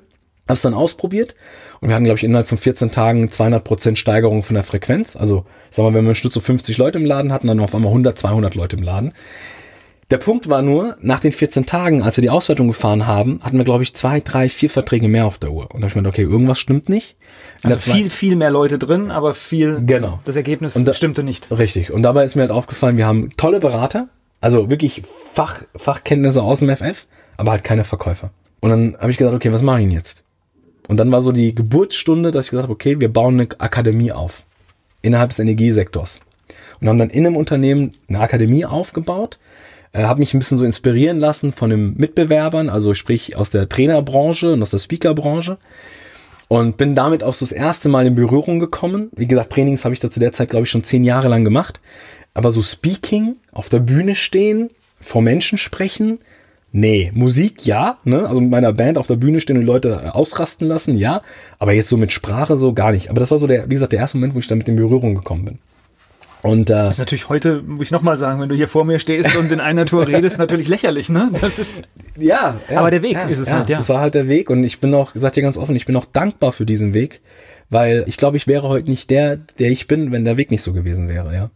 Und daher sehe ich persönlich, und das ist auch das, äh, dafür knutsche ich meine Mutti, weil meine Mama schon damals in der Kinderwiege immer gesagt hat, denk positiv, denk positiv. Ich habe irgendwann dann angefangen mit denk positiv und handle positiv. Ne? Auf jeden Fall, was ist passiert? Die haben mich abgeworben, ich habe die Filialkette aufgebaut, die Akademie aufgebaut und habe dann irgendwann aber für mich gemerkt, mir fehlt noch Wissen. Also ich kann nicht mein volles Potenzial abrufen, mir fehlt noch was, mir fehlt noch Wissen und haben mir dann irgendwann gesagt, okay, ich äh, gehe wieder in eine, in eine Weiterbildung, investiere Geld und bin dann damals auf Gedankentanken aufmerksam geworden, habe dort die, die Jahresausbildung gemacht, habe so viel geiles, wertvolles Wissen bekommen, was ich natürlich bin so der Typ, der Lerntyp, ich höre, ich sehe, aber richtig lernen tue ich das selber umsetzen und wollte das umsetzen. Hab damals meinen Geschäftsführer angesprochen, sag, hey, wir müssen das Ding groß machen, die Akademie, wir müssen raus, Fenster, Tür auf, wir müssen den Leuten draußen zeigen, was wir alles haben. Ja, und dann kam halt so das Thema so, nee, machen wir nicht. Ich so, wie machen wir nicht? Nee, machen wir nicht. Die da draußen, das äh, so oder so im Energievertrieb, das äh, interessiert keinen, das wird nicht fruchten, die Leute sind nicht so weit. Ne? Ich so, okay. Und auf jeden Fall lange Rede, ich konnte diskutieren, wie ich wollte, ich bin nicht durchgedrungen und habe dann irgendwann gesagt, okay, alles das, was ich da lerne, möchte ich gerne an mir selber umsetzen. und habe dann angefangen, das gelernt an mir selber umzusetzen. Habe dann angefangen, mir meinen Personal Brand aufzubauen als äh, Liedermacher, im wahrsten Sinne des Wortes, also Lieder mit EA. Ich bin mhm. ja Musiker, schreibe Lieder okay, und entwickle, schöne, schöne und ja. entwickle Lieder und ähm, habe dann angefangen, dann Systeme aufzubauen, wie zum Beispiel ein Seminar von mir ist der vom Solo-Künstler zum Bandleader, ähm, wo es eben darum geht, wirklich Führungsmenschen, also Führungskräfte zu Führungspersönlichkeiten zu machen. Hab angefangen, mein, mein Wissen in meinen Brand halt einzubauen. Hab Personal Branding gemacht, mich mit Social Media auseinandergesetzt. Auch das in meinen Augen einer der, der elementarsten und essentiellen Tools, die eine Führungskraft in Zukunft brauchen wird. Weil darüber wird gerade kommuniziert und in Zukunft wahrscheinlich noch mehr kommuniziert. Auf jeden Fall habe ich angefangen, das Ding aufzubauen und wenn mir heute einer sagen würde, oder damals gesagt hätte, was heute ist, hätte ich gesagt, hey, ich springe aus dem Fenster. Das glaube ich gar nicht. immer noch im Rahmen des Unternehmens, ne? Das immer noch im Rahmen des Unternehmens. Also Luxus, ich hab, Luxussituation eigentlich. Also ich ne? habe sich Fortbildung. Ja, wobei ich sagen muss, alles aus eigener Tasche. Okay. Ne? Alles aus eigener Tasche, weil es wurde ja nicht nicht gefördert mhm, in dem okay. Sinne. Und ich habe dann neben der Arbeit also beziehungsweise muss dir vorstellen, kam auf die Arbeit, war bis 18, 19 Uhr auf der Arbeit, bin dann zwei Stunden heimgefahren, also ich habe zwei Stunden vom Arbeitsort entfernt gewohnt, zwei Stunden heim, habe mich abends dann noch an den Rechner gesetzt, meine Strategien gemacht, meine Marketingpläne gemacht, mein Branding ausgearbeitet und und und, habe mir natürlich Mentoren und Coaches reingeholt, die mich in dem Bereich natürlich auch weiterhin begleiten, habe ich heute immer noch. Ich habe heute immer noch Mentoren und Coaches an meiner Seite, die mich begleiten, die mir sagen, okay, schau mal da, guck mal hier, guck mal da. Und habe das während, während parallel aufgebaut, ja. Bis zu diesem einen Moment, wo ich dann ein Seminar gegeben habe und wir am Anfang, als ich angefangen habe mit diesem Brand, waren wir so bei, ich weiß gar nicht, lass es mal 50 Teilnehmer sein, die wir dann in diesem in der, in der Akademie hatten dann. Ne? Wir hatten dann immer so am Wochenende immer Seminare gemacht und da war es im Schnitt immer so um die 50 Leute. Und als ich dann anfing mit dem Brand und nach draußen zu gehen und, und, und mich zu präsentieren mit meinen, mit meinen Inhalten, mit meinen Werten, mit der Vision, mit der Philosophie. Also bist lauter geworden, ja? Bin lauter geworden, genau. Ja. Bin dann weg von diesem, ich bleib mal und mir kann nichts passieren, hin zu, ich pack jetzt mal die Eier auf den Tisch. Und jetzt gehe ich mal nach draußen. Ne? Damals wurde das ganze Ding wieder präsent mit Versprechen meiner Tochter und so weiter. Und dann war das so, ich weiß nicht warum, aber dieser innere Treiber, diese intrinsische Motivation in mir war dann so groß, dass ich gesagt habe, ich mir scheißegal, ich gehe jetzt raus. Und immer mit dem, mit dem Hintergrund, diese Akademie aufzubauen und den Leuten halt das Verkaufen und das Führen beizubringen. Ja. Keine Ahnung, ich glaube, innerhalb von einem Jahr haben wir dann irgendwie aus 50 hatten wir dann irgendwie 200 Leute da gehabt. Das Merkwürdige, Merkwürdige an der Sache war nur, wenn ich da war, waren es 200 plus minus. Und wenn ich nicht da war, sind wir zurückgefallen auf 30, 50 Leute. Ja, und ich glaube, das war so ein Dorn damals für die Geschäftsführung. Die dann Na klar, ist kein System. Ne? Es ist äh, in dem Moment äh, schwierig, weil normalerweise müsstest du dann noch jemanden aufbauen, der das Gleiche macht oder, oder ähnlich oder anders und genauso Leute anzieht. Ja, und uh, vor allem glaube ich, dass ich ihm das Gegenteil bewiesen habe von dem, was er gesagt hat. Hm. Er hat ja gesagt, es wird nicht funktionieren. Und ich habe ihm genau das Gegenteil bewiesen, dass es halt funktioniert. Ja. Und ich glaube, dann auch im Gespräch dann mit ihm auch rausgehört zu haben, dass eben, dass er irgendwann gemerkt hat, okay, der kriegt einfach viel zu viel Macht innerhalb des Unternehmens und außerhalb des Unternehmens. Also ich habe so ein Sprachrohr aufgebaut, dass man im Social Media Bereich nennt man das auch Meinungsmacher, dass ich, dass Menschen zu mir gekommen sind. Die haben mich dann um Rat gefragt, anstatt die Geschäftsführung zu fragen. Und ich denke, das war auch ein, ein, ein Dorn, ja, gerade für ihn, weil er sehr, wie soll ich sagen, ein sehr Tradition, eine sehr traditionelle Geschäftsführung ist. Ja, also nach mir kommt nichts und neben mir steht keiner. Und du bist eigentlich schon über ihm drüber ja, ja. geturnt, ne? Obwohl, für mich das auch damals, also das war nie so präsent. Also für mich war das gar nicht präsent, dass ich da irgendwie, wow, ich krieg jetzt da so, so, so eine Macht innerhalb des Unternehmens und außerhalb des Unternehmens. Naja, Fakt war. Das hätte man ja nutzen können im Unternehmen. Ja, natürlich. Also ich kann mich erinnern, ich bin damals vom Urlaub zurückgekommen habe dann direkt das, weil ich gemerkt habe, irgendwas stimmt nicht, habe direkt das Gespräch gesucht und habe das dann auch angeboten. Ne? Also ich habe das Gespräch gesucht, wir waren im Büro und das erste, was dann kam von ihm war, ich will, dass du sofort aufhörst mit diesem ganzen Rockstar-Branding, schieß mich tot. Und es war das erste Mal in meinem Leben, das allererste Mal, wo mein Verstand ausgeschaltet war und mein Bauch reagiert hat und dann kam einfach nur dieses Nein. Und er schaut mich an und sagt, wie nein? Und ich so, nein, mache ich nicht. Ich höre damit nicht auf. Das ist wie, als wenn du mir die Luft zum Atmen nimmst. Ich stehe morgens mit dem Gedanken auf und gehe abends mit dem Gedanken ins Bett. Ich werde damit nicht aufhören. Und um auf, dein, auf deine Frage zu kommen, weißt du, ich habe dann auch gesagt, was machen wir jetzt? Es gibt nur zwei Möglichkeiten. Entweder nutzt doch diesen Rücken, wenn den ich gerade aufbaue, um durch mich zu sagen, schaut mal, Wir geben unseren Mitarbeitern die Möglichkeit, innerhalb des Unternehmens sich selbst zu verwirklichen.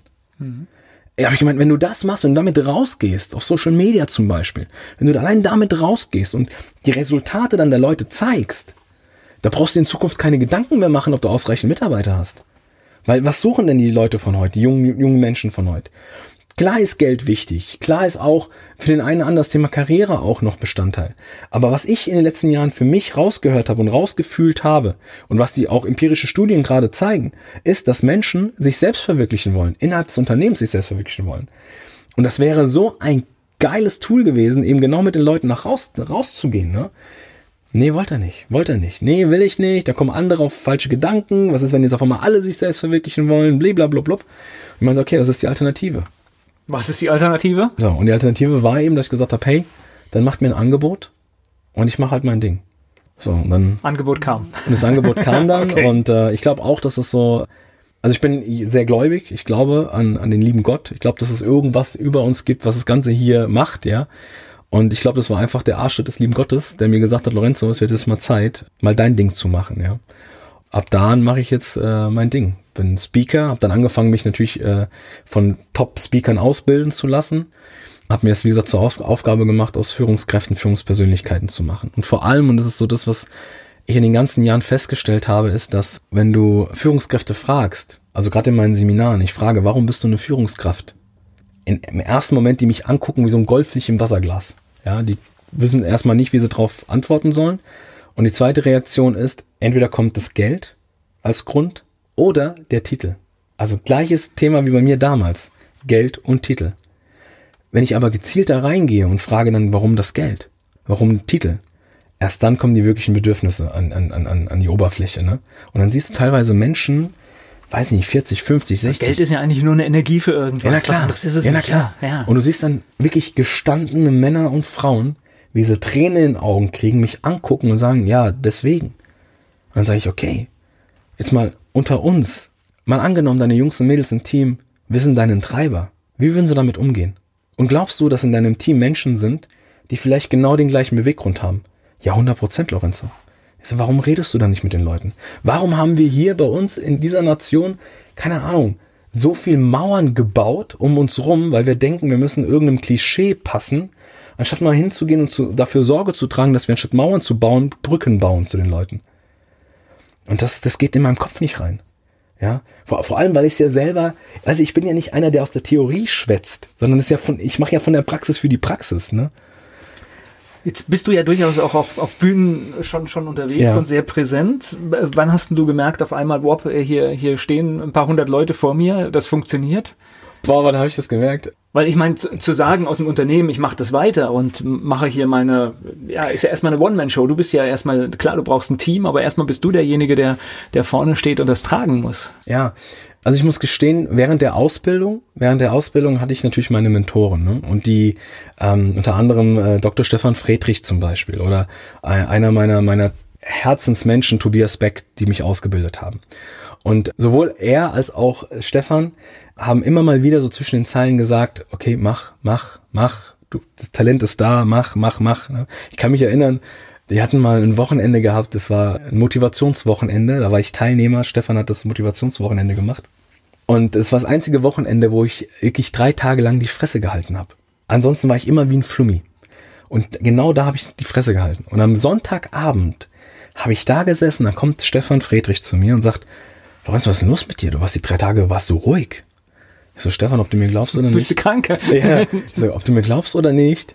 Ich, ich frage mich gerade echt, ob das das Richtige ist, was ich gerade mache. Also lohnt sich das alles, was ich gerade mache? Wenn gibt's da draußen, also das, was ich in mir trage, ja, bin ich bereit dafür, werden mir Menschen überhaupt zuhören, ne? so, so die Richtung.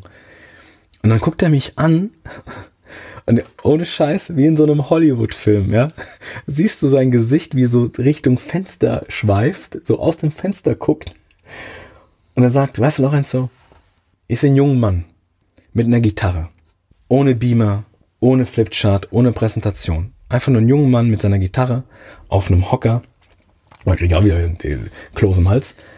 Der einfach nur die Menschen berührt. Auf der Bühne. So, da kam die Gitarre dazu, oder was? Boah, und das war, der hat mir dieses Bild so in mein Hirn gemeißelt. dass es nicht mehr aus meinem Kopf ging. Und dann habe ich gesagt, danke für dieses, für dieses Bild. Ja.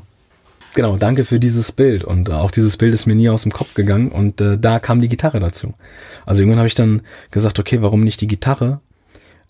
aber der wirklich, der wirkliche Grund, um da jetzt nicht auszuschweifen, aber der wirkliche Grund, warum die Gitarre dazu gekommen ist, war, war ein Training, was ich als Teilnehmer selber mitgemacht habe, ein Führungskräftetraining in dieser Energiebranche damals. Ne?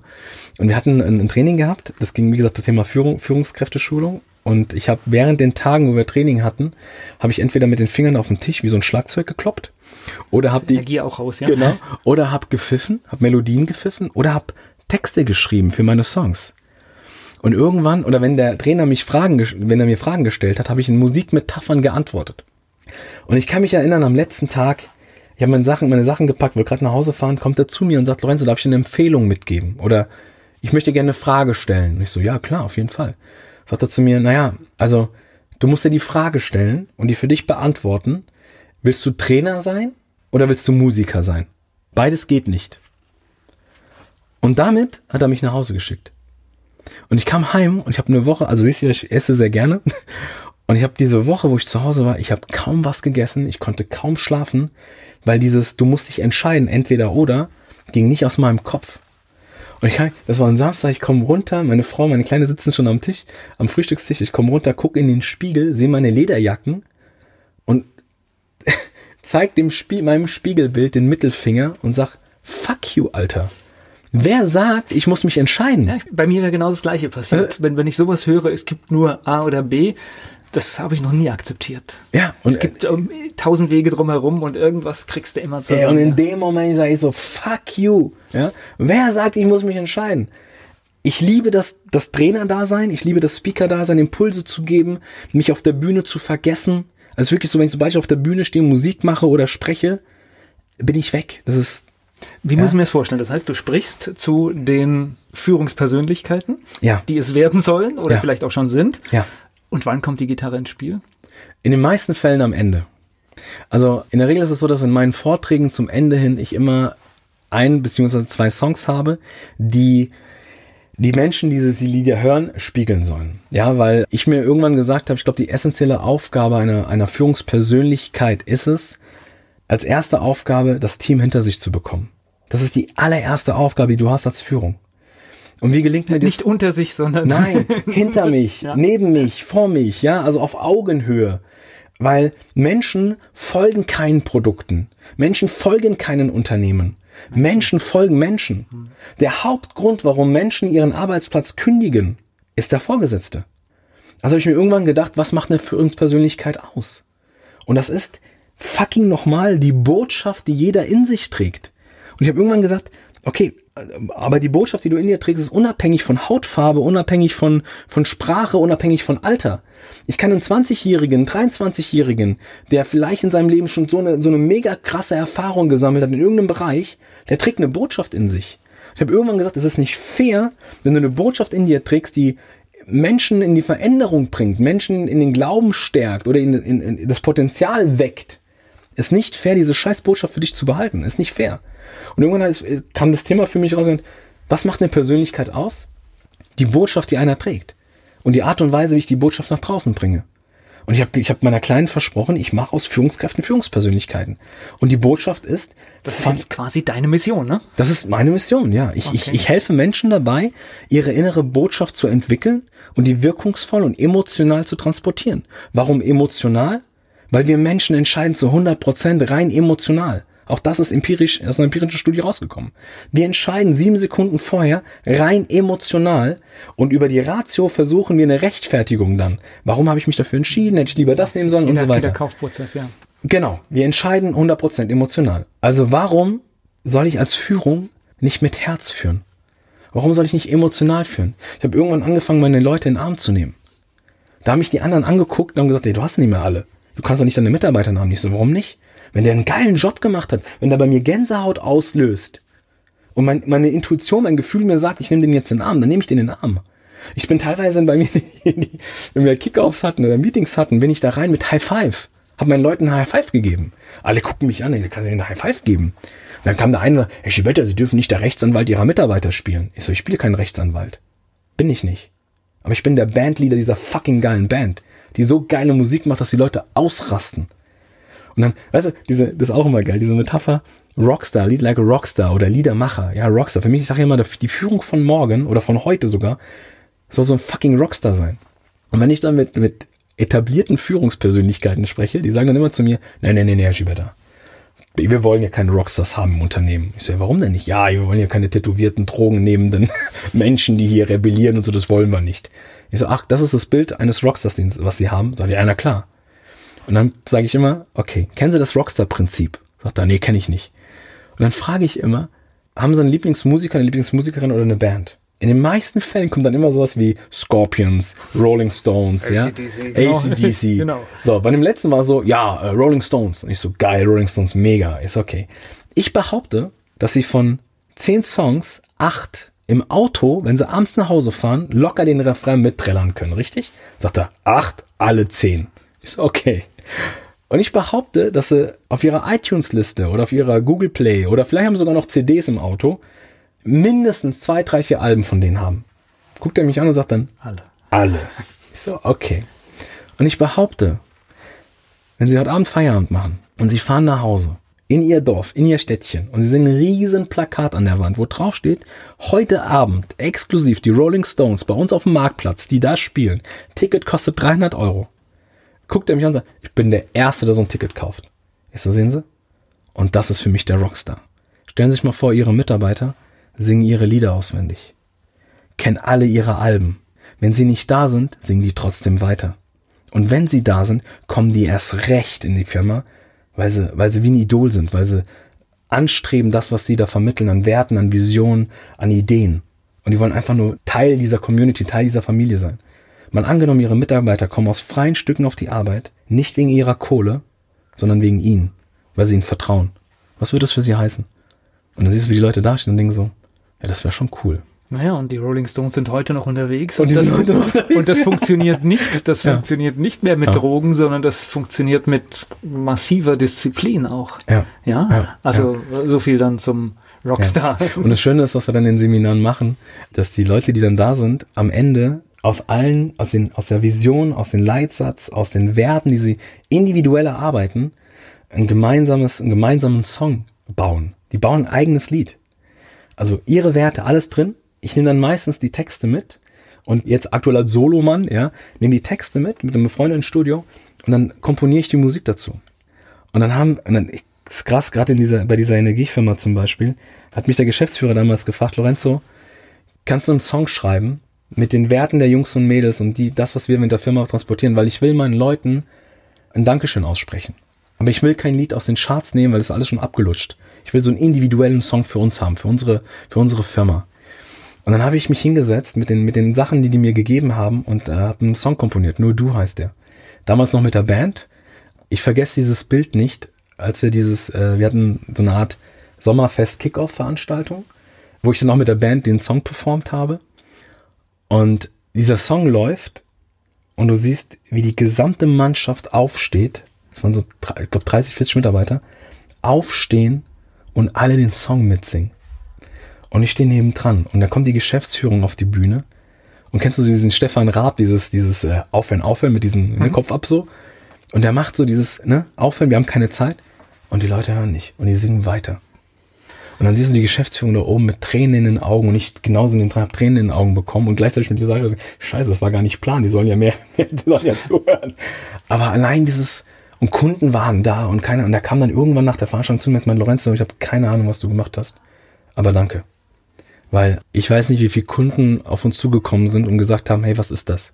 Das haben wir noch nie gesehen, dass Menschen, Mitarbeiter dastehen, um jetzt mal so dieses WM-Thema, was wir ja heute aktuell haben, ne, mit der Hand auf der Brust stehen und diesen Firmensong spielen. Das Krasse war, dass dieser Song ist wie, das war dann, wurde eine Firmenhymne. Die haben das bei Kickoffs, bei Sommerfesten, bei Meetings. Wenn die Mitarbeiter morgens reinkamen zu, für die Stechkarte, ne, lief, das, lief der Song.